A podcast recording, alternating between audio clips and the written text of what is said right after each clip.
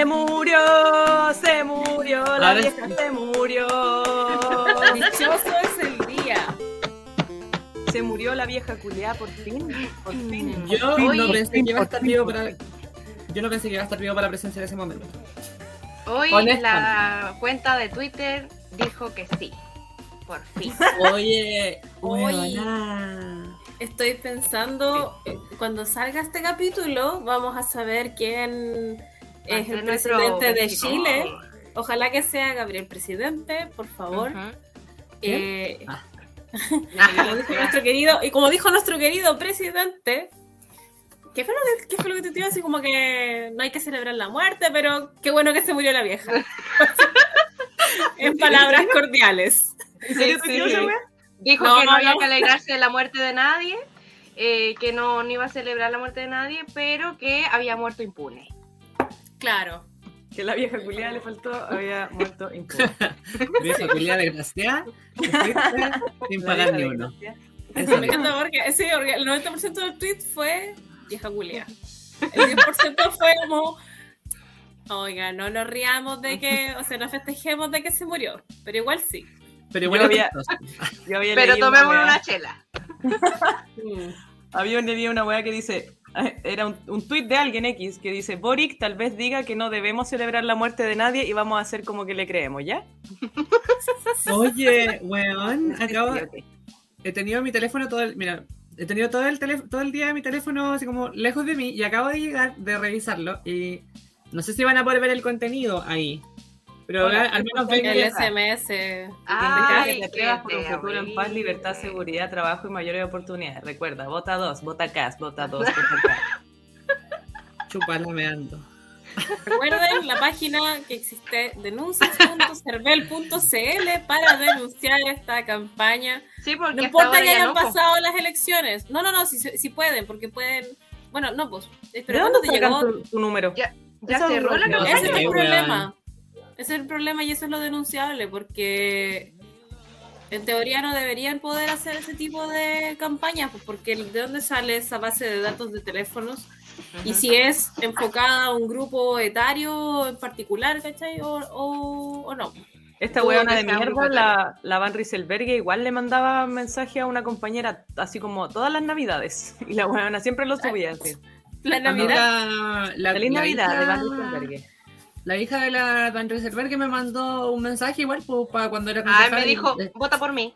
Y yo, eh, sí, weón, yo estúpida, soy de Chihuayante. Como, no voto Ponce, ridícula.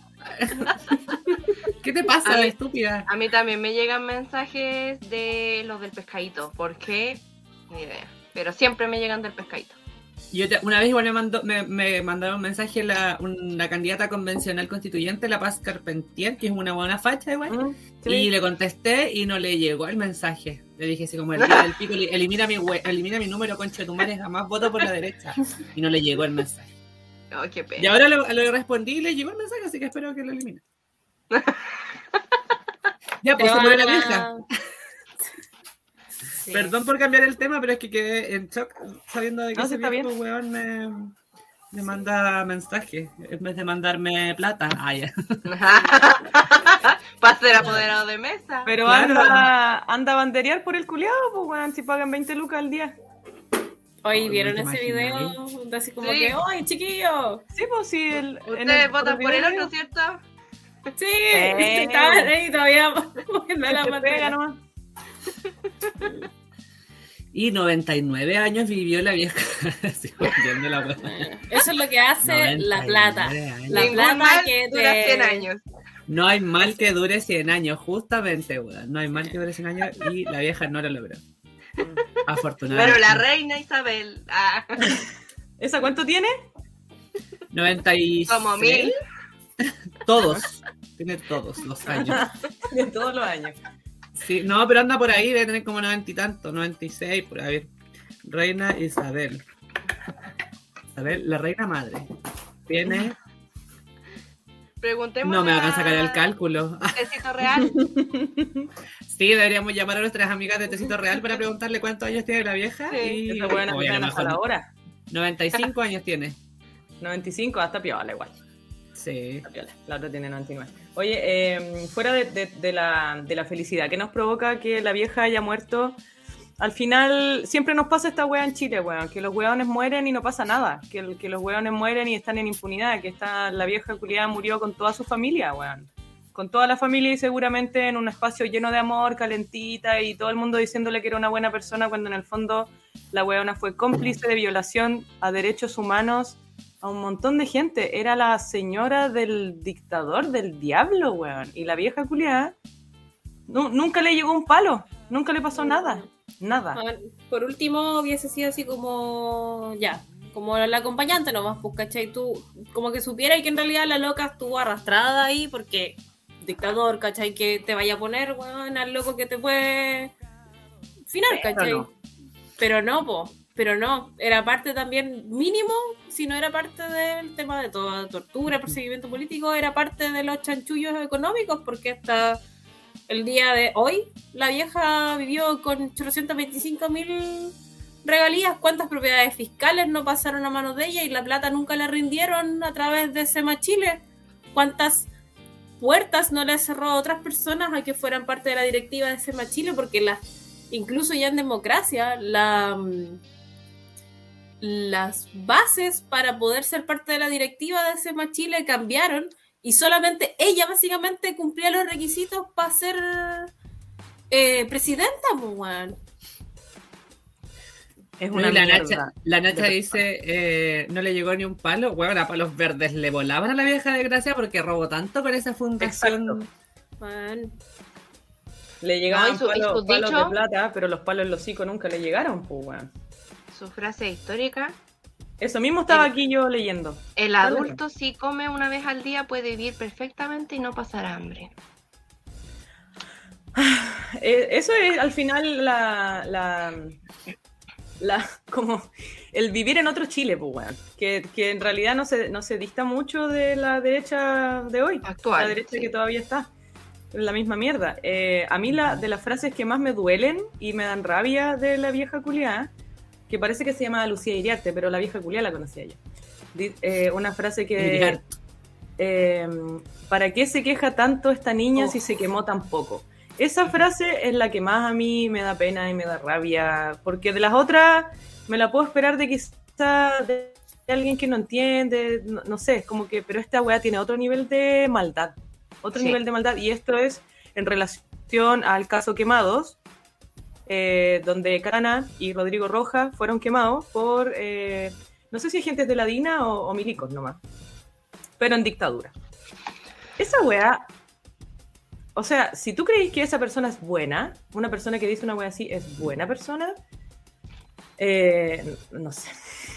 No, no sé qué más tenemos que conversar. No, Distante. está al mismo nivel de la Pati Maldonado que dice así como que quieren los Claro. huesos, ahí tenéis huesos de pollo. Sí. Oh, loco, ¿qué onda? Sí. Bueno, y... Indolentes. Mm. indolentes y, y bueno, em, manteniéndose hasta muy poco tiempo. Por ejemplo, la, la vieja renuncia a, a la presidenta, a, ser- como a la wea de los centros de madre como el 2016. Ni siquiera es algo así como del año de la corneta. Y durante los años de la dictadura, en la que les- lo que decía la Sacha, ella era, fue puesta como presidenta y nadie más de, de la fundación y nadie más podía tener la, eh, nadie más puede ocupar ese cargo porque solamente cumplía ella las características de la weá, del cargo, perdón.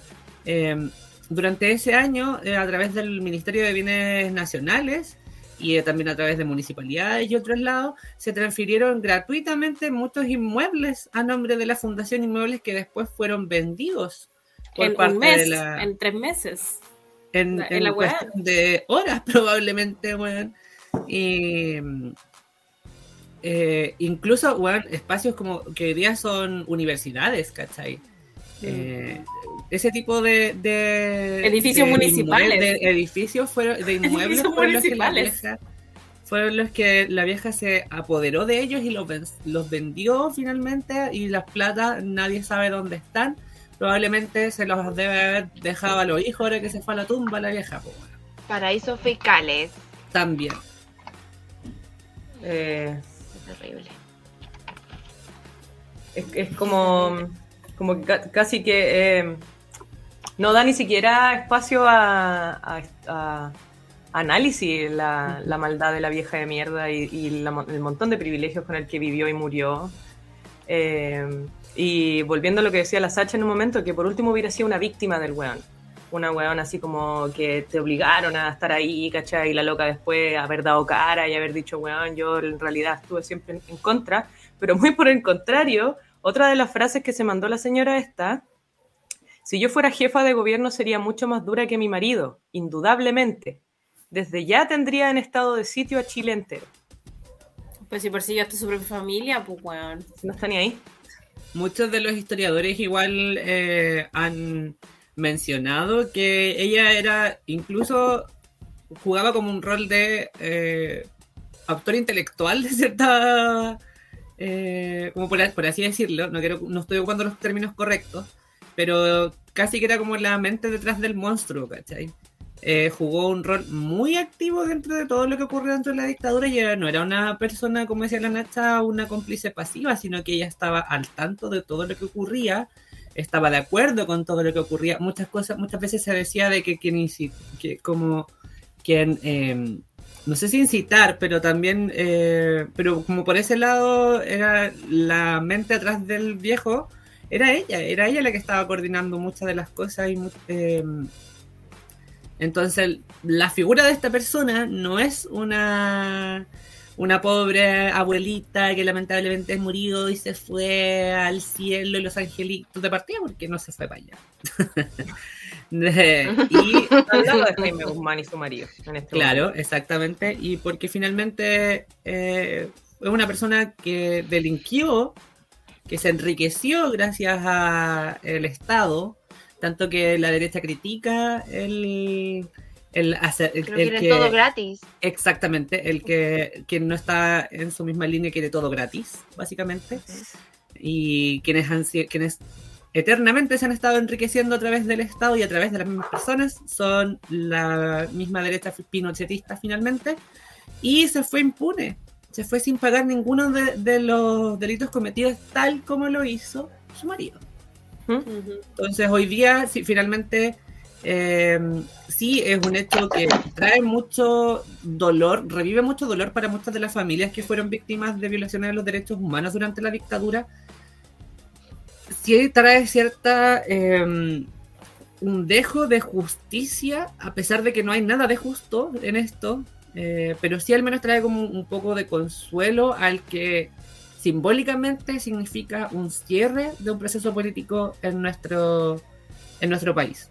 Que Y lamentablemente que va a ser y que va a significar finalmente el fin de la transición cuando eh, ya terminemos con, o sea, ya se murió la, vieja, ahora falta que se muera la constitución. La constitución. Y creo que ahí Sí. vamos a poder estar hablando del fin de la, de la transición a la democracia, efectivamente.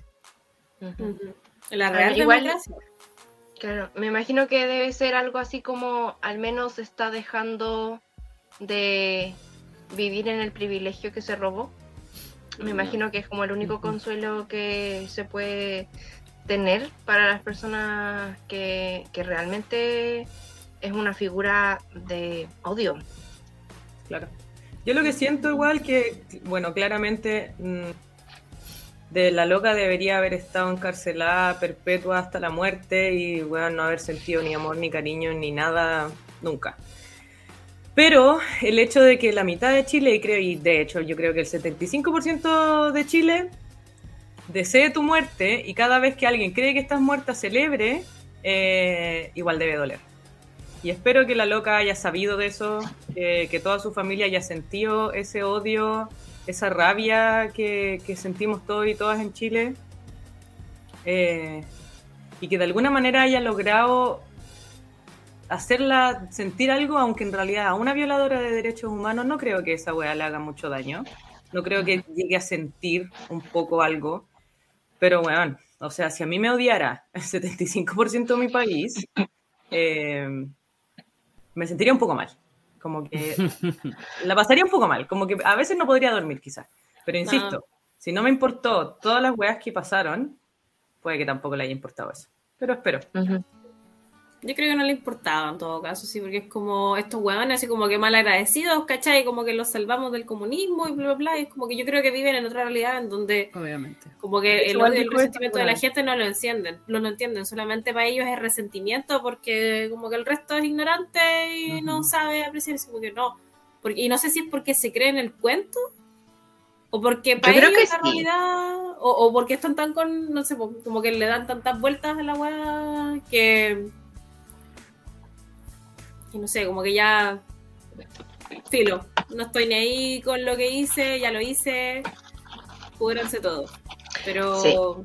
Bueno, yo creo que esto da para largo, pero tenemos un invitado que nos está esperando. Así que yo creo que podríamos comentarlo en algún otro momento porque sí es un tema que se necesita conversar, yo creo que para motivos de sanación también. Pero hoy día tenemos un invitado que nos está esperando ahora en el backstage, así que le vamos a dar el pase para que entre y se pueda presentar. Bienvenido. Hola. Hola, Oscar, Hola. ¿cómo estás? ¿Cómo están? Bienvenido. Bueno, te voy a dar oficialmente la bienvenida al capítulo de hoy. Te vamos Ajá. a presentar como un eh, gran eh, innovador en este podcast, porque vas a tratar un tema que nosotros no habíamos escuchado nunca antes, al menos aquí en el podcast. ¿Cómo Así cuál? que, como lo que haces tú por niño. Pero ignorantes. claro, varias cosas. po. Por eso, entonces ahora te va a tocar presentar. Preséntate, qué signo eres, eh, soltero, casado, qué carrera, todo, expláyate. Ah, ok. Bueno, mi nombre es Oscar Iragra, tengo 24 años, actualmente pololeando, dos años, muy feliz. Ah, soy Pisces, estudio ingeniería electrónica en el, en el INACAP y además soy emprendedor en el área de EdTech, de educación y tecnología, básicamente. Eso es el resumen de Bacán. mi vida. Muchas gracias, Oscar, por venir, por aceptar la Vale. invitación de Claudia y por ende de nosotras y nosotros también. Muchas gracias, hemos llegado al final del del capítulo. Ah, Bueno, pasando directamente a lo que nos convoca, hoy día vamos a estar en un ambiente bastante relajado, pero primero que todo queremos saber un poquito de ti, de tus experiencias, y como nosotros hablamos mucho de naturaleza, hoy día queremos preguntarte, ¿cuál ha sido tu anécdota en la naturaleza? Algo que te haya pasado y que te cause risa, que te cause miedo, cualquier cosa, cuéntanos. Anécdota de la naturaleza. Uf, lo único que tengo relaciona- relacionado a la naturaleza es que desde muy chico, junto a mi familia, siempre nos a acampar. Y terminábamos acampando al lado del río, en medio de un bosque. Y como que todos los años que recuerdo eh, están relacionados en ese, en ese sentido. O playa y cosas de, de esa índole. Como algo chistoso. Tengo una anécdota chistosa, pero no tiene relación con la naturaleza. No sé si igual No cuenta. importa, cuéntanos. Vos dale nomás. Mira, lo que Habla pasa lo es que yo tenía, yo tenía como tres años y me creía Superman. Termina mal. tal- A, a- a tal punto que en ese, es- eh, en ese periodo yo salté de la ventana del segundo piso de mi pieza. Ay, no. Así que tengan cuidado si tienen hermanos chicos porque pueden saltar. La cosa es que yo caí, por lo que dijeron mis vecinos, iba cayendo y abajo habían dos balones de gas y un cuadrado de cemento. Y, y yo reboté en el, en el cuadrado de cemento y salí caminando y no me pasó nada. Ah. Los niños son muy maleables, son muy maleables. Sí, esa es mi historia. Cuático. Hay historias parecidas, pero, pero no con, con este tipo de desenlace. Weón. feliz. ¿En serio no te pasó nada? Nada, nada. Sí, de verdad, mis papás me llevaron al, al hospital y todo, y el doctor dijo, no, los niños de esa edad son como los gatitos, son súper De goma. flexibles. Claro, sí, son de goma. Y cuando me llevaron, me enfermé en el hospital, pero no me tenía nada. No, pero si este niño es Superman, ¿qué le va a pasar? ¿Tú estás seguro que no eres Superman? Efectivamente. ¿Cómo te va a sonar? Te están esperando en el estreno. ¿ah? Ah. Bueno, yo creo que por eso estoy como estoy ahora, no sé. Ah. ¿Y algún lugar o mm, algún, no sé, espacio de la naturaleza que te guste más? ¿O que te, que te traiga mejores recuerdos? Eh, los bosques. Los bosques. Cerca de Quillón, cuando salía con mis, con mis papás, eh, salíamos siempre como a caminar a recorrer los bosques en la noche. Y, y ahí contaban su historia, las típicas de campo, y eso pasábamos bien. Buenísimo. Cuando le salía el diablo. Exacto. El Cuando pasa el écale. Sí, no, esos como recuerdos de naturaleza. Sí.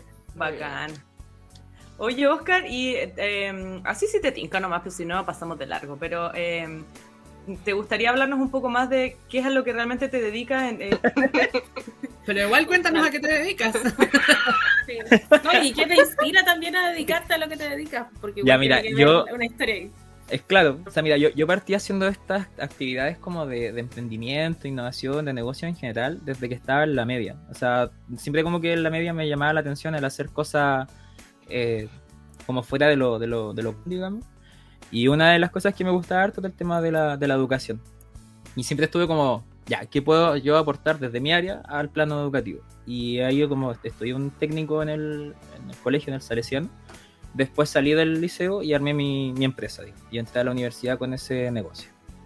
Y, y de ahí fue una, una, una cantidad de sucesos que fueron marcándome y, y que están donde estamos ahora. O sea, después de eso nosotros eh, formamos el Instituto de Robótica con mi socio.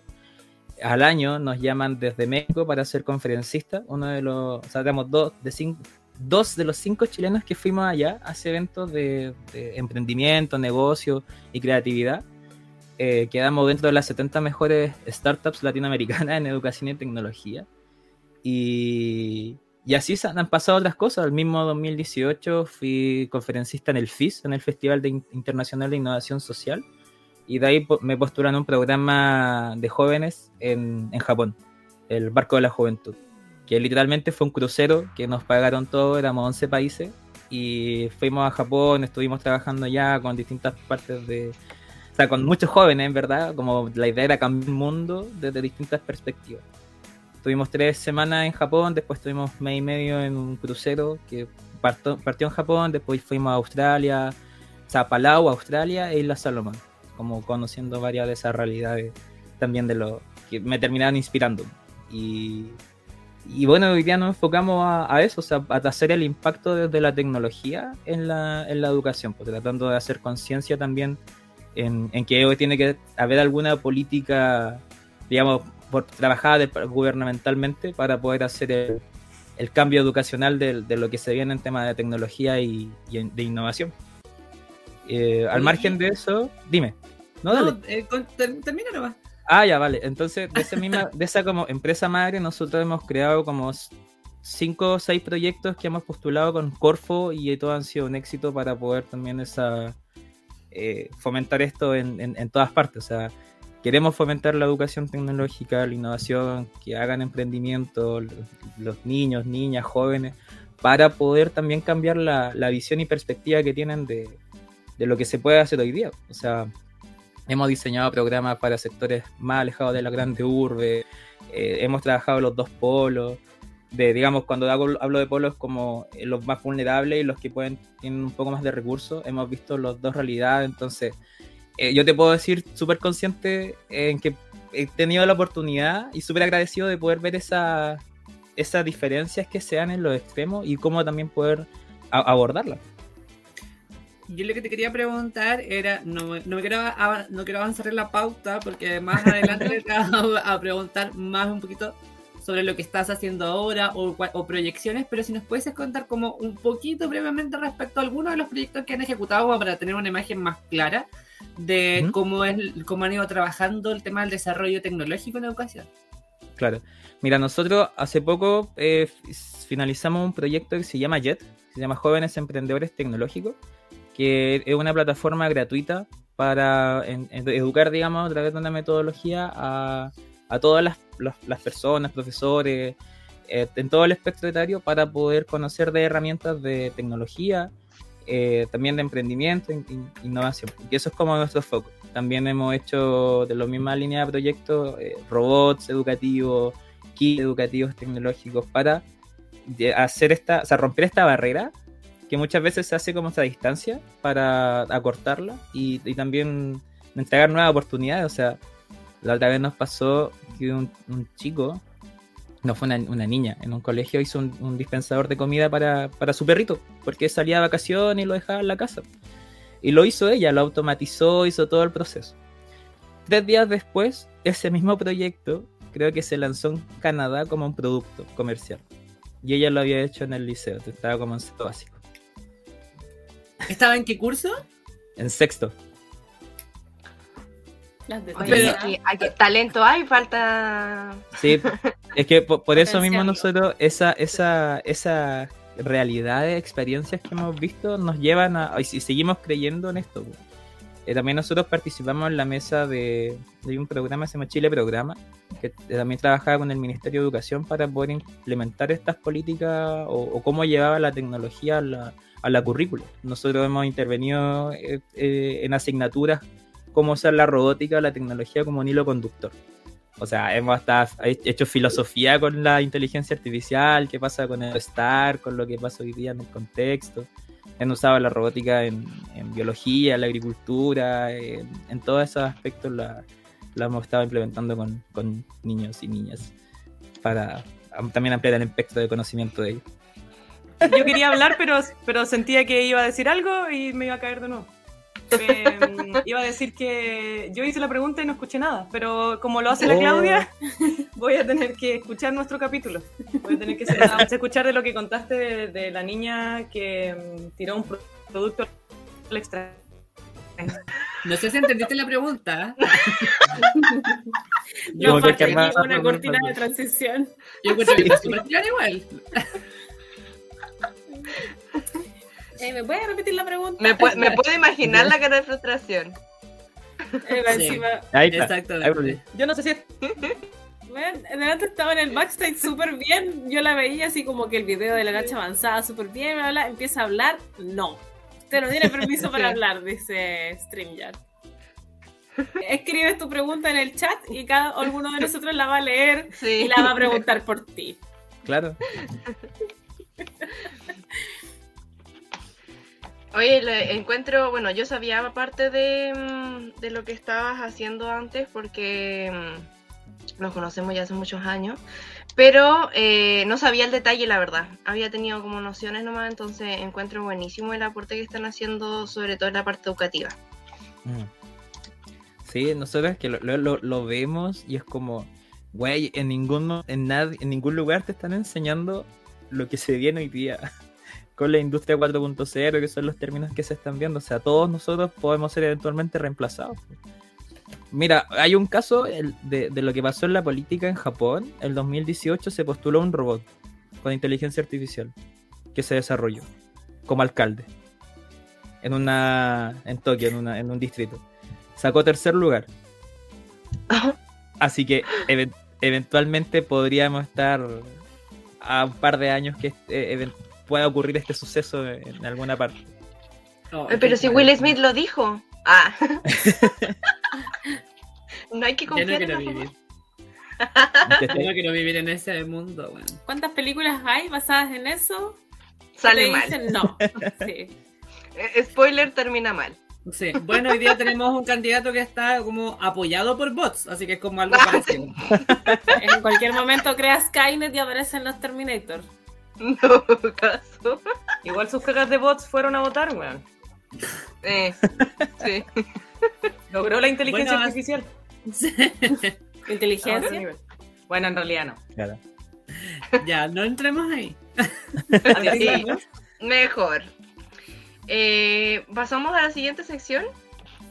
Vamos a hacerte algunas preguntas random para ver cómo andamos de cultura general, cómo andamos de conocimiento de, de, de todo en general. Ya, dale, a ver. Así que, Boris, ¿quieres comenzar tú? Qué risa que me, que, que, que me, risa que me digas, cul- o sea, que le digas cultura general y las guajas me hago preguntar igual. Es como. Cultura general de nosotros. Ah, Porque hay unas preguntas de desarrollo. Ah, ya. Pero aguanta, ¿de, de qué área? ¿Son, son- todos del área de biología? O- sí, otro más que tiene problemas. Otro más que tiene problemas de conexión, parece. Sí. Ay, pensé que era yo de Eh, nuevo. No, no, sí, pero somos todos de la misma área. Ah, ya. sí. Eh, ya, si estoy de acuerdo, voy a hacer yo la pregunta y voy a preguntar y me voy a retirar. No voy a escuchar tu respuesta, no, no voy a escuchar tu respuesta en realidad, pero eh, tengo que retirarme después de esto, así que eh, pásenlo bien sin mí nomás. Te voy a hacer la siguiente pregunta. Es que tengo un set de preguntas acá y estoy mintiendo de cuenta que tengo clara la que, la que te voy a preguntar porque no sé cuál de todas. Pero ya, voy Juegue, a hacer juegue. esta voy a hacer esta pregunta. Eh, ¿Puedes nombrar tres especies de plantas nativas o de eh, flora nativa de Chile? Tres. De flora nativa. Sí. Eh, la araucaria. ¿Esa una? ¿Ya? ¿Ya? ¿O no? ¿Quieres ponerle apellido? Te damos la oportunidad si quieres ponerle nombre y apellido. Mira, yo solo, en mi defensa voy a decir que en biología en el colegio era de los, de los tres y los cuatro. ¿ah? Yo- Ah, eso, eso resume todo. Eh, Vaya en esa nota todavía. Ah, me mataste con eso. dale, Eh, dale. Puedes llegar al 7 todavía. Ay, chale. El. La Rayan. No sé. Ya. Y. El Boldo. Ya. ¿Se te ocurre otra? Bol- el Peumo. Mira tú, ¿viste? Ya, no era tan bien, difícil. vamos bien. Vamos, a, ¿Querés vamos des- apuntando al 6. Ah, Sí, yo le pongo, mira, si quieres puedes darle una vuelta a la primera respuesta que tuviste. Ay, o no, complementarla. Es que no me sé el nombre completo. Ya, es que eh, el de- la, la araucaria chilena es la araucaria araucana. Esa es la araucaria nativa de, Ah. de- de acá. Y eh, hay otro tipo, hay otras especies de araucaria que son posibles encontrar en otros lados del cono sur. Pero la que está presente acá en Chile de forma nativa es la araucaria araucana. También tenemos arau- otro tipo, la araucaria brasileña y otras más que hay algunas que se ocupan para, eh, o sea, como ornamentales principalmente. Ya. Y, mm, pero esas eh, son del, nativas del cono sur de, de- son de Sudamérica, pero en realidad han, han llegado acá por temas de em, eh, ay, hoy de ser introducidas. Eh, pero la Rayan, pero el Peumo, pero el Boldo está muy bien, así que yo te pongo un 6,8. Ya, bueno. Ya, y con esto me retiro. Ah, que estén bien, Que pasen le bien. vaya muy bien, gracias. vaya a trabajar. Esto va súper. Muchas gracias. Éxito. Que estén bien. Se celebra. Yo solo quiero dar la lata de decir que la araucaria es endémica, no es nativa. Y hay todo un tema de debate ahí con respecto a lo que es nativo y lo que es endémico. O sea, como que me- son términos a veces un poco difuminados. Ay, me dejáis loco. No, no. Me matáis con eso, yo no entiendo. Bueno, la definición en realidad de endémico es cuando está esa, esa especie, ya sea animal o planta, en un lugar muy específico. Por ejemplo, si algo fuera endémico de Chile, solo estaría dentro de los límites de Chile, que es un poquito difícil porque estamos hablando de límites políticos. Lo nativo es un poquito más amplio. Por ejemplo, la araucaria, en este caso, la araucaria araucana, está como en los límites entre Chile y Argentina, entonces podría ser nativa del cono sur. Un ejemplo, ¿cachai? Ah. En cambio, la ranita de Darwin, otro ejemplo, estaría un poquito más concentrada dentro de los límites un poquito más pequeños, dentro de una región, por ejemplo, etc. Ya. ¿Se entiende? Sí, sí. Súper bien. Vamos bien entonces, vamos, vamos muy bien encaminados. ¿Sí? Ahora no sé, la Lacha se volvió a pegar, así que, Sacha, ¿quieres continuar con alguna Oh, pregunta? verdad. Pero la veo muy Ya. feliz. Sí. De hecho, sigamos en la misma categoría, pues, como de nativo, introducido, endémico. Es Una pregunta de selección múltiple. ¿Cuál, o a lo mejor cuáles de las siguientes especies serían introducidas en Chile? La trucha arcoíris, la rosa mosqueta, la ranita de Darwin, el coipo y o la retamilla. Eh, la retamilla y la arcoiris. ¿Ya? Muy bien. ¿Alguien más? ¿Alguien Solo esas dos. Me, me- me inclino por el coipo, pero no estoy 100% seguro. Así que me quedo con las dos primeras que dije. ¿De respuesta definitiva?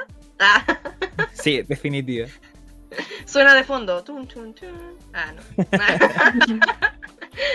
bueno, tenemos noticias. Dos tercios de puntos. Exactamente. Oh, el coipo era introducido entonces. No, No. Ah, el coipo es nativo. ya. El coipo es nativo, pero eh, la trucha arcoíris está muy bien porque sí es introducida. La retamilla también está bien porque también es una planta introducida y muy, muy problemática. Pero dentro de estas opciones también hay otra y que está dentro de las clasificadas como peligrosas por ser em, Arrasadora. especies exactamente y que es la rosa mosqueta. La rosa mosqueta no es una planta nativa chilena, es una planta introducida y que de hecho está clasificada, ca- clasificada porque es una mm, está, es, es riesgosa para el resto de, la- de las comunidades nativas porque se expande muy rápido y está dentro de las de las contempladas por el SAG en este caso, si no me equivoco, eh, para considerar tener, tenerla así como bajo vigilancia. O sea, si tenéis rosa mosqueta tenéis que controlarla constantemente, ¿no?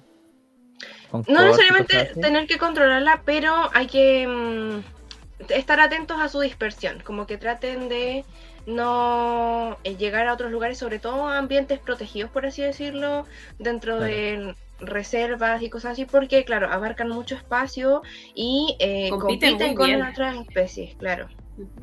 Mm. Por más buena que una la vea, porque tiene un montón de vitaminas, la mermelada, los aceites esenciales, la tienen súper abandonada también en general en, los- en los campos y por eso también se sale de control, porque como crece básicamente sola, no tenéis que regarla, no tienes que hacerle como un cultivo, fijarla, claro. levantarla, nada, crece por sí sola, forma esto como enredadera arbusto casi, pero Como la zarzamora. ¿no? Ajá. Exactamente. Sí. Pasamos entonces a otro tipo de pregunta. A ver, vamos a hablar entonces de un poquito de clima. ¿Volviste? ¿Ya? Oye, yo, ahora, ahora que, re- o sea, eh, le iba a comentar, no sé si va al caso, yo tengo un árbol que también he introducido, en la Paulonia. No sé si lo han escuchado. Me suena. Paulonia. Me suena, creo que lo he escuchado. Es una, un árbol ornamental, ¿o no? No sé si sea ornamental, pero es un árbol que viene de China, si no me equivoco. Paulonia. ¡Ay, qué Qué lindo! bonito. Se parece como Sí. a los cerezos en flor que muestran así como en Sí, los Ah, animes. a la, mm, Y que te cae el pétalo en la cara. así. Sí, se parece también al jacarandá, de lejos. Esa, esa la tengo yo. Así que el- la- por- hasta el momento la tengo como en, en mocetero, pero ya después la voy a trasplantar. Y cuando trasplanta ya crece así como Va a crecer muy, muy, grande. grande y bonito. Sí, Sí. eh, no, es gigante ese árbol.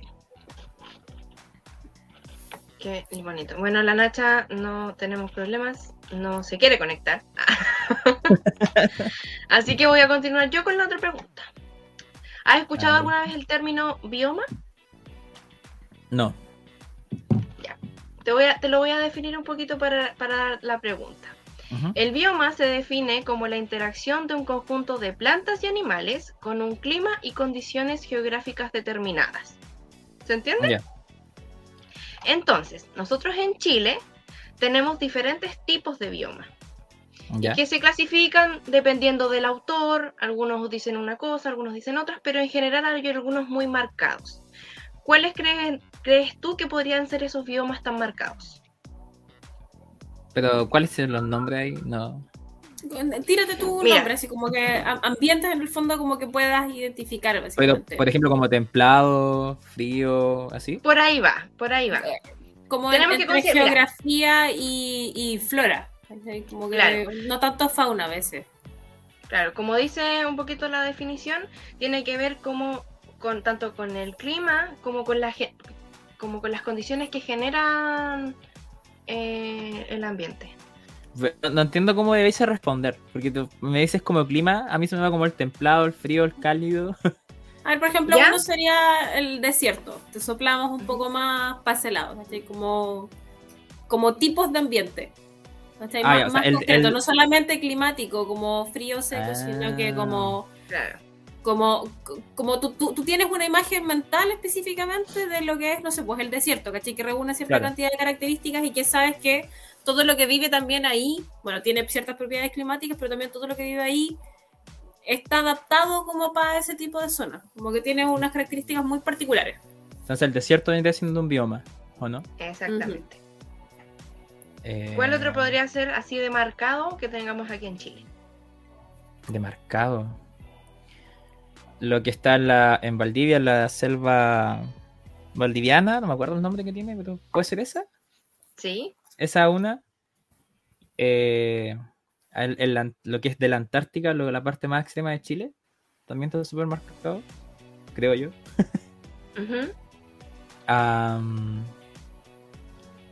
Eh, los valles en el norte, como el Valle del Elqui, no sé.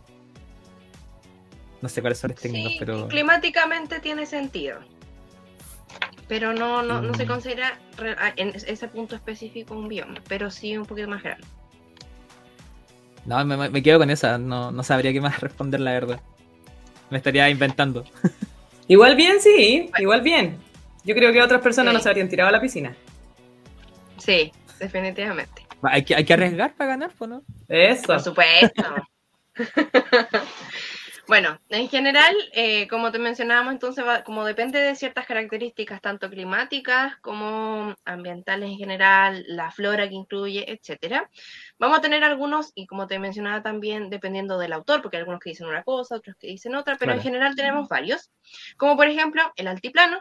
El altiplano se consideraría un bioma porque tiene ciertas características específicas de ese lugar y que involucran también la fauna y la flora. La cordillera también se consideraría un bioma. Por estas Montaña en realidad también. La montaña, llama. claro, sí. Claro, El desierto, montano. claro. El desierto, el, el litoral, que sería la zona costera. El semidesierto, que se podría mezclar un poquito con la zona mediterránea, que en, en el caso de los autores que estamos citando ahora, que son Hoffman y Sánchez, lo mencionan eh, por separado, pero lo- se conoce más como zona, Claro. se conoce como zona mediterránea. Eh, la zona austral que mencionaste tú también se considera diferente porque obviamente tenemos la Patagonia y eso no hay características similares en otro lugar. Y eh, aquí estos autores separan también el desierto florido y a mí me causó mucho duda, pero tiene sentido porque el desierto florido tiene características muy distintas al desierto normal. Así que en ese, en ese caso me, me hizo sentido. Pero el desierto florido es como que se da en cierto periodo, igual sería un bioma. Sí, Aunque por lo que estuve como- leyendo, por lo que estuve leyendo, estos autores lo citan como un bioma aparte, porque cambia muchísimo las condiciones que están en ese lugar, a pesar de que es el mismo lugar geográfico, pero las condiciones climáticas cambian, las condiciones ambientales, la flora y la fauna que aparece en el desierto florido, eh, porque sea un periodo muy corto de tiempo, eh, en este caso lo separan como un bioma nuevo. O sea, al, al final puede ser como un bioma que depende de, la- de las condiciones ambientales, o sea, un bioma temporal, por Claro, decirlo. exactamente, podría ser un bioma temporal. Ya. Va muy Como difícil. todo en biología es complejo. Exacto. No sé. como, como que trato de dar cara, pero igual como que la pienso así como me arriesgo, ¿no? Pero Pero el que no se lanza no cruza el río. es verdad. Ya, aprovechando que la Nacha está viva, por favor, continúa con otra pregunta. Tengo toda la intención, pero estoy segura de que voy a empezar a hablar y la voy a decir, ¡pah! Me voy a caer. No te voy a caíste. quedar en la mitad. No te caíste. Ya, Sí, viste, estoy perdiendo palabras. Total. Ya, aproveché mi tiempo y ya lo perdí. Ya, voy a preguntar y me voy a caer. Se te acabaron los minutos. Chao. Es que igual no sé cuáles, pregu- cuáles preguntas hicieron. Falta el Eh, verdadero y falso. Ya. Vaya voy, vaya voy, vaya voy, vaya voy. Ya viejita, ¿verdadero o falso? Eh, ¿Existen las reservas naturales acuáticas en Chile? ¿Verdadero o falso? Verdadero. Ya, pero aquí hay que justificar. ¿Dónde? Sí. Ah, pero. En el agua. eh, Claro, lo que se en el llama ahí agua. en la zona del agua. eh, entiendo que en el norte hay una, si no me equivoco, donde está el, el pingüino de Humboldt, ¿es una o no? ¿O ese sector como que viene siendo una reserva. Siempre ¿O más informado. equivocado? Pero está bien, ¿no? Sí. No lo hemos Eh, pillado en nada. No me ha Eh, gustado. está, Eh, está esa. Eh, al sur también entiendo que también hay una, una reserva, no me sé el nombre, pero hay una, una reserva biológica de la agüita, o sea, de todas las especies que habitan. Asumo. Eh, acá como en la zona centro, no sé, no, no estoy seguro, pero me digo que es verdadero porque he escuchado de esas dos zonas, como la, la reserva del, del Humboldt en el norte y en el sur otra, pero no me acuerdo el nombre. Bien, súper bien, súper bien. Eh, como para complementar, dar la, la definición de lo que sería una reserva natural, eh, en este caso acuática. Las áreas naturales, o sea, perdón, las reservas naturales es un área destinada a preservar unidades ecológicas de alto interés para ya sea la ciencia eh, y también como patrimonio natural. ¿Cachai? Eh, cautelando siempre la mantención y diversidad de especies hidrobiológicas, porque estamos hablando de reservas naturales Claro. acuáticas, eh, y aquellas asociadas a su hábitat. Esa sería la definición de una reserva natural acuática. Y te Mm. tengo otra pregunta de verdadero o falso. Esta yo Dale. creo que puede ser más simple, considerando que le, te ha ido súper bien en las más complejas, esto es a un moco, ¿no? A ver. Eh, ¿Qué me decís si te digo que el conejo es un animal nativo en Chile? ¿Es verdadero o falso? que el conejo es un animal nativo en Chile. Eh, verdadero. Tan, La tan, tan, ya. Por fin, si no Yo te voy a ir con pura pues. Ay, cayó, ¿no? Morí. Cagaste. Ya, No, me voy. directo a la prisión. Falso, falso, recontra falso. Ese bicho es europeo, ¿o no? La otra vez Sí. habíamos, habíamos hablado de eso. Sí, es europeo, sí. Este bicho es europeo. Mm, Ah, bueno, aquí tam- lo dice en la pauta, mira. El conejo europeo es una especie nativa de la península ibérica. Y eh, bueno, inicialmente los conejos fueron vistos como una oportunidad de desarrollo económico a partir del aprovechamiento de su piel, muy triste, de su carne, muy triste. Y de repente, cuando ya se empezó a esparcir este bicho, eh, se convirtió en una plaga, difícil de controlar en diversos refugios, eh, perdón, regiones del país, como Chile Central, por ejemplo, Tierra del Fuego, Isla Juan Fernández. Y cosa que ha pasado en, en hartos lados, de hecho en la isla Juan Fernández han dejado la cagada porque si tú introduces un bicho, bicho nosotros le decimos los biólogos a todos los animales por si acaso, no, no eh, hablamos de insectos. Eh, es como una jerga ñoña. Sí, se entiende. En la isla Juan Fernández dejaron la cagada porque mm, afectaron un montón, eh, a un montón, valga la redundancia, de especies nativas eh, vegetales de la zona. Asimismo, eh, iba a dar otro ejemplo, nada que ver, pero asimismo como lo hacen los gatos con las aves, por ejemplo, cuando se introducen en zonas, entre comillas, prístinas. La, la isla Juan Fernández no lo es, pero, pero en espacios naturales cerrados. Puede ser el, el tema del- igual del jabalí. Jabalí igual es introducido, pues, ¿no? Sí. Sí. Jabalí introducido también. Los castores eh, claro, en el sur. sí. Exacto. Hay un listado pero súper largo de especies introducidas en Chile por razones económicas, algunas por razones cosméticas, que 128, 138, una cosa así, lo leí delante. Por ahí anda. Sí. Y gran Puta, parte de ellas, en el fondo, como que su manejo se ha salido de las manos. Onda, la gente tenía sus conejos y después los soltó nomás para que vivir y reproducidos. Como el Sí. famoso caso de las tortugas de oreja roja, oreja Eso naranja. mismo estaba pensando. Uy, qué Sí. rabia. Y de hecho oh, ahora ta- también están Oye, pero entonces- de las peligrosas. Entonces, ¿qué? pero en- entonces en Chile hay más especies introducidas que nativas, o sea, de, de animales, ¿o no? No, No, no, ¿Se no, no alcanza. Sí, sí. No, no alcanza a ser así. No, no alcanza a ser así, pero hay las suficientes como para poner en peligro un montón de ecosistemas nativos. Eh, y especies Ya. introducidas an- animales y vegetales que en el fondo empiezan a competir con las nativas, con las endémicas, eh, y muchas veces se convierten en invasoras, porque no es lo mismo introducir una weá y que quizás no te haga ningún daño a que se empiece, le empiece a ir bien, tenga, empiece, empiece a tener éxito y empiece a desplazar a las nativas porque les gana, ¿cachai? Claro. Y bueno. sí, pues, hay un montón. Y eh, es súper preocupante y afortunadamente hoy hay mucho más control respecto a las especies que se introducen o que se podrían introducir en Chile, porque antes, puta, traigamos conejos, va a ser entretenido, ¿cachai? Mm. Caballos, O sea, ¿sabes qué cabras, vacas, lo que Claro. sea. ¿Sabes qué no estaba es- pensando? Lo estaba, lo estaba volando al otro lado, desde mi área. Y nosotros Ujú. podríamos ser igual una especie que se desplaza por la introducción de los sistemas tecnológicos hoy día, de los robots que están creando los humanoides.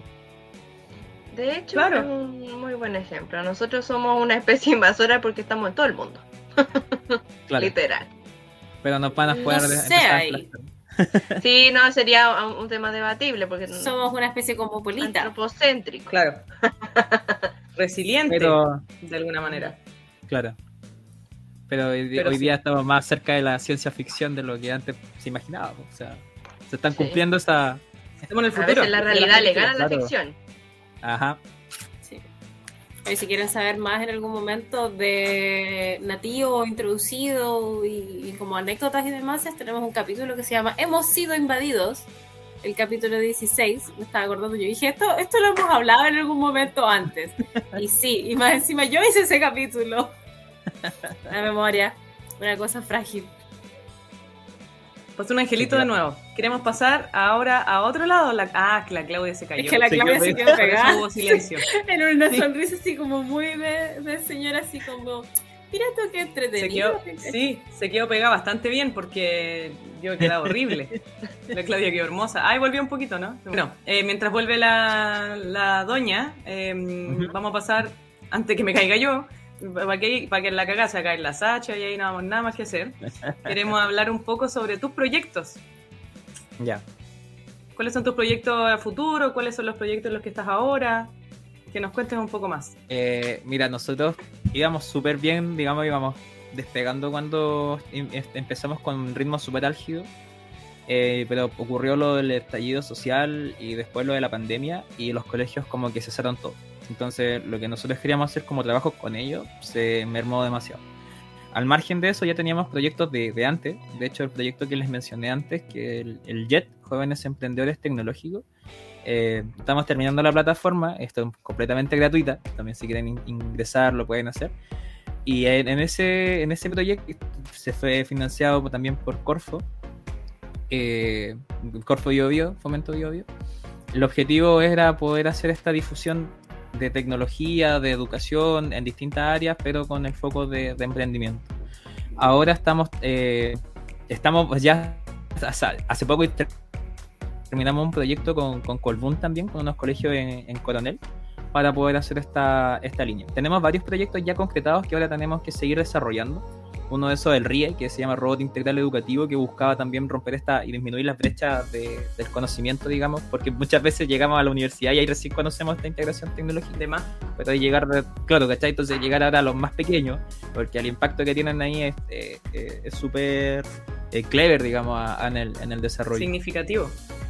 Sí, no, tremendo, olvídate. Nosotros hemos tenido experiencia que nos dicen, no, ese niño va, va a ser problema porque eh, tiene el, el déficit de atención para los profes. Y lamentablemente te marcan en, esa, en esas casillas como que vaya a ser cacho. Sí. Pero nosotros con el programa, eh, ese niño, en, ese- en- en particular de esa experiencia, fue el número uno de toda la clase, fue súper rápido y desarrolló otras competencias que ni los profes la habían visto con su método tradicional, digamos. Mm. Entonces, ahora como proyectos cercanos, estamos preparando el 2022. Eh, nuestro objetivo es poder actuar local, pero pensar global. O sea, eh, no, no estamos solamente fijando el, tema de hacerlo en Chile, queremos impactar a Latinoamérica, cambiar las realidades, como te decía al, al inicio, los viajes que tuvimos en México. Eh, ahora estamos también integrando o hacer un proyecto de con una mesa de trabajo eh, de educación y, y con, uno, con otro amigo y socio trabajar en E RNC y también en lo que es Actech, que Actech es agricultura tecnológica. Por ahí estamos enfocando en la- las fuertes. Qué bueno. ¿Sabéis que me, me hace pensar lo que decíais del niño, entre comillas, problema? Y en el fondo, qué pena que se encasille así a la niñez, cuando en el fondo probablemente lo que pasa es que necesita otra, otro método de, de educación nomás. Así es. Los Sí. tipos de inteligencia que hemos comentado. Tipos de harto. inteligencia, claro. Así- no- nosotros hablamos de eso con, lo- con los mismos profes. De hecho, nuestra clase, to- yo creo, o sea, estoy asumiendo algo que no lo han conversado quizás. Cuando hablan de robótica piensan que es circuitos, cosas técnicas. No, no sé, puedo estar equivocado, quizás lo ven de otra forma. Pero, o sea, les, les pregunto, si yo les hablo de eso, ¿qué se imaginan ustedes una clase de robótica? Precisamente eso mismo, así como la misma imagen. Obviamente hay más matices, pero es como cuando uno le dice, no, es científico, te imagináis la bata, los, Claro. no sé, los matraces, los vasos como con precipitados adentro, y también va mucho más allá como de la visión casi caricature- caricaturesca que uno puede tener o, Claro. o media como lo que te venden. Ujú. ¿Y, y tú, Yo me imagino un robot. Me imagino un robot así como Wally. Claro. A, lo- a más, así vamos como digo, inteligencia artificial, ya, así como que, o alguna cuestión en programación. Pero programación para hacer funcionar o como una maquinaria o algo justamente como robótico. Claro, para- mira, hasta la aspiradora robot, casi. Mm, Claro, nosotros, nosotros de hecho las clases las partimos con magia. Empezamos a trabajar todo lo que es eh, las estructuras de pensamiento de los niños, de los profes también, para romperlas. Y de ahí hacer la integración a lo que es la robótica, pero como a nivel de concepto. Y cómo después vas haciendo a través de juegos, distintas dinámicas, la integración de estos conceptos. Y, y siempre es como que, y me llama mucho la atención, de lo- más estas generaciones se preocupan bastante del bienestar del otro. O sea, han creado, han programado robots que, que están en el mercado, que el objetivo del niño es poder eh, acompañar a los que se sienten como solos. Mm, Entonces, eh, va- eh, eh, claro, están pensando más en el bienestar eh, del otro y el común y también ambiental. Eh, es súper... eh, a mí me ha impactado porque cuando yo estudiaba no se preocupaban de eso eh, o no era tema. Hoy día es como... No, nada. Claro, hoy, hasta, hoy día está súper fuerte y con estas herramientas también como que ven un mar de opciones porque te dicen, profe, quiero hacer un Wally, profe, quiero hacer una Eva, profe, que, quiero hacer un Terminator y es como ya, sí se puede, pero vamos, vamos de a poco. Y, y la, la- la dosis de energía que tienen eh, eh, es gigante, o sea, esas experiencias como que a mí me llenan. Eso me, o sea, recuerdo lo que me decían al inicio. Una de las cosas que como que me ha impactado o, o que me ha llenado es que los mismos papás me dicen, oye, gracias, le cambiaste la vida a mi hijo con este tema y es como... Eh, bacán. Qué bacán. Sí. ¿Cachai? Es súper gratificante. Es, es lo bonito de enseñar. eh, y sobre todo a niños chiquititos. Qué bacán, me Claro. alegro. Que genera también esa sensación porque finalmente, claro, tú querías de repente cambiar el mundo, esa es como la idea.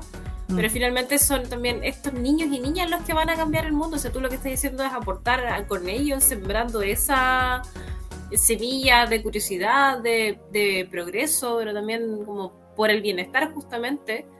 Y ellos son los que van a finalmente mm, cambiar Exacto. cosas. Como que uno ya está, tampoco que sea viejo, pero tú estés como del otro lado, tú ya tienes una formación, unos esquemas como cosas bien cuadradas en donde claro tenéis un margen para aprender distintas cosas pero pero los niños son más volubles en ese sentido como que siempre voy a uno de decir no, los niños son esponjas pero claro pues son esponjas y van a avanzar lo que Lo tú son. lograste obtener y avanzar se los transmites a ellos y ellos lo agarran y corren pero kilómetros con eso es como que algo que ni siquiera te hubieras imaginado en un principio con un concepto que le diste Tú estás cambiando su mundo. Sí, no, y es, es impactante. O sea, nosotros, bueno, uno de los amigos mentores le dicen no le digan alumnos, de eso ya es como sin luz, en- como etimológicamente. Alumni.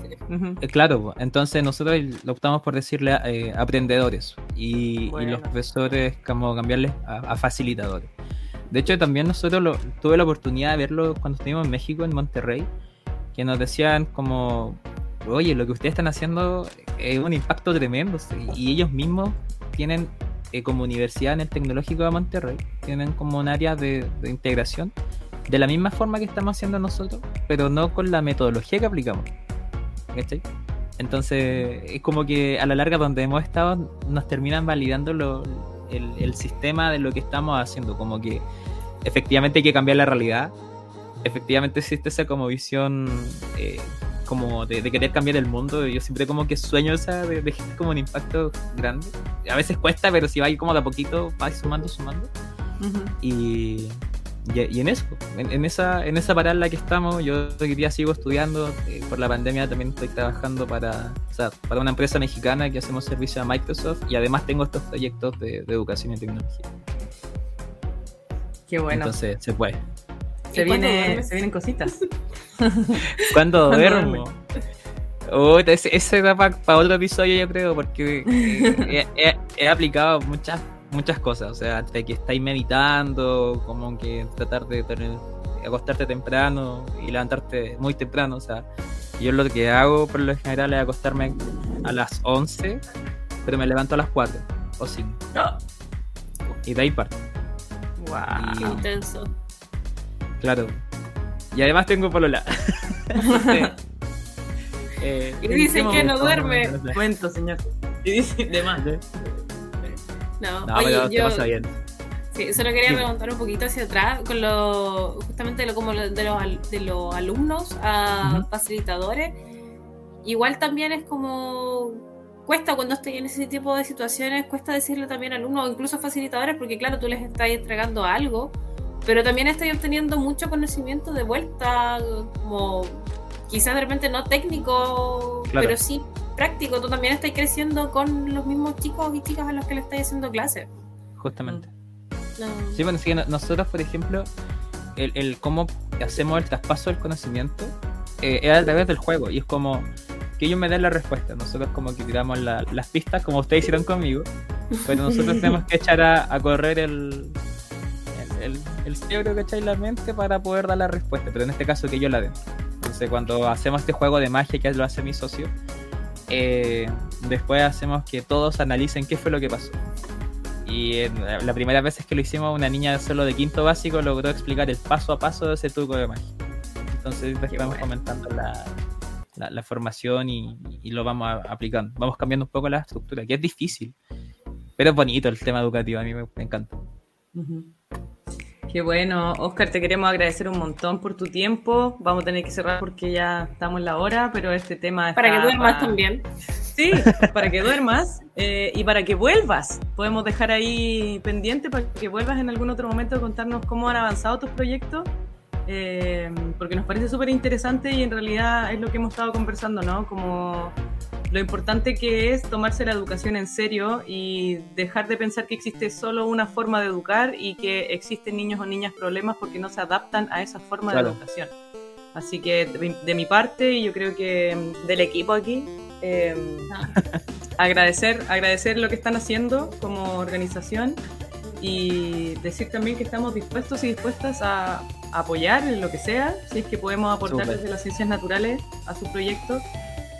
Por favor. Oye, y algo súper importante, cómo encontrarte o quizás encontrarlos también con el tema de, de la educación tecnológica, porque no sé, pues si a alguien le interesa eh, implementar este tipo de cosas o contactarlos a ustedes, cómo, cómo acercar este tipo de cursos a su, no sé, su establecimiento educacional o formar un grupo aparte, ese tipo de cosas. Claro. como- mira, nos pueden buscar por redes sociales como Instituto Robótica. O también me pueden hablar al Facebook, al Insta, aparezco como Oscar Iraira y, y les puedo ayudar y, y feliz de cooperar. Y gracias también por la invitación. O sea, de verdad que quedo muy motivado para volver también, sería súper genial. Y, y si también sea la posibilidad de juntarnos a tomar alguna chela o algo, yo feliz. Apenas llegue a Chile, yo Motivado. te llamo. En, el poco tiempo que tiene, una chela. Sí. No, y la otra Lilo. Y... Apaño, apaño al máximo. Te estoy quedando Ya, pegada, así que creo que Vale, es el momento entonces con esto cerramos. Yo Sí, muchas gracias, yo Oscar. creo que la Claudia se nos cayó. Minuto, listo. Sí, y recuerden también seguirnos en nuestro Instagram, en esta María Yampa, y también a CCP Radio. Chao. Vale. Que estés bien. Chau.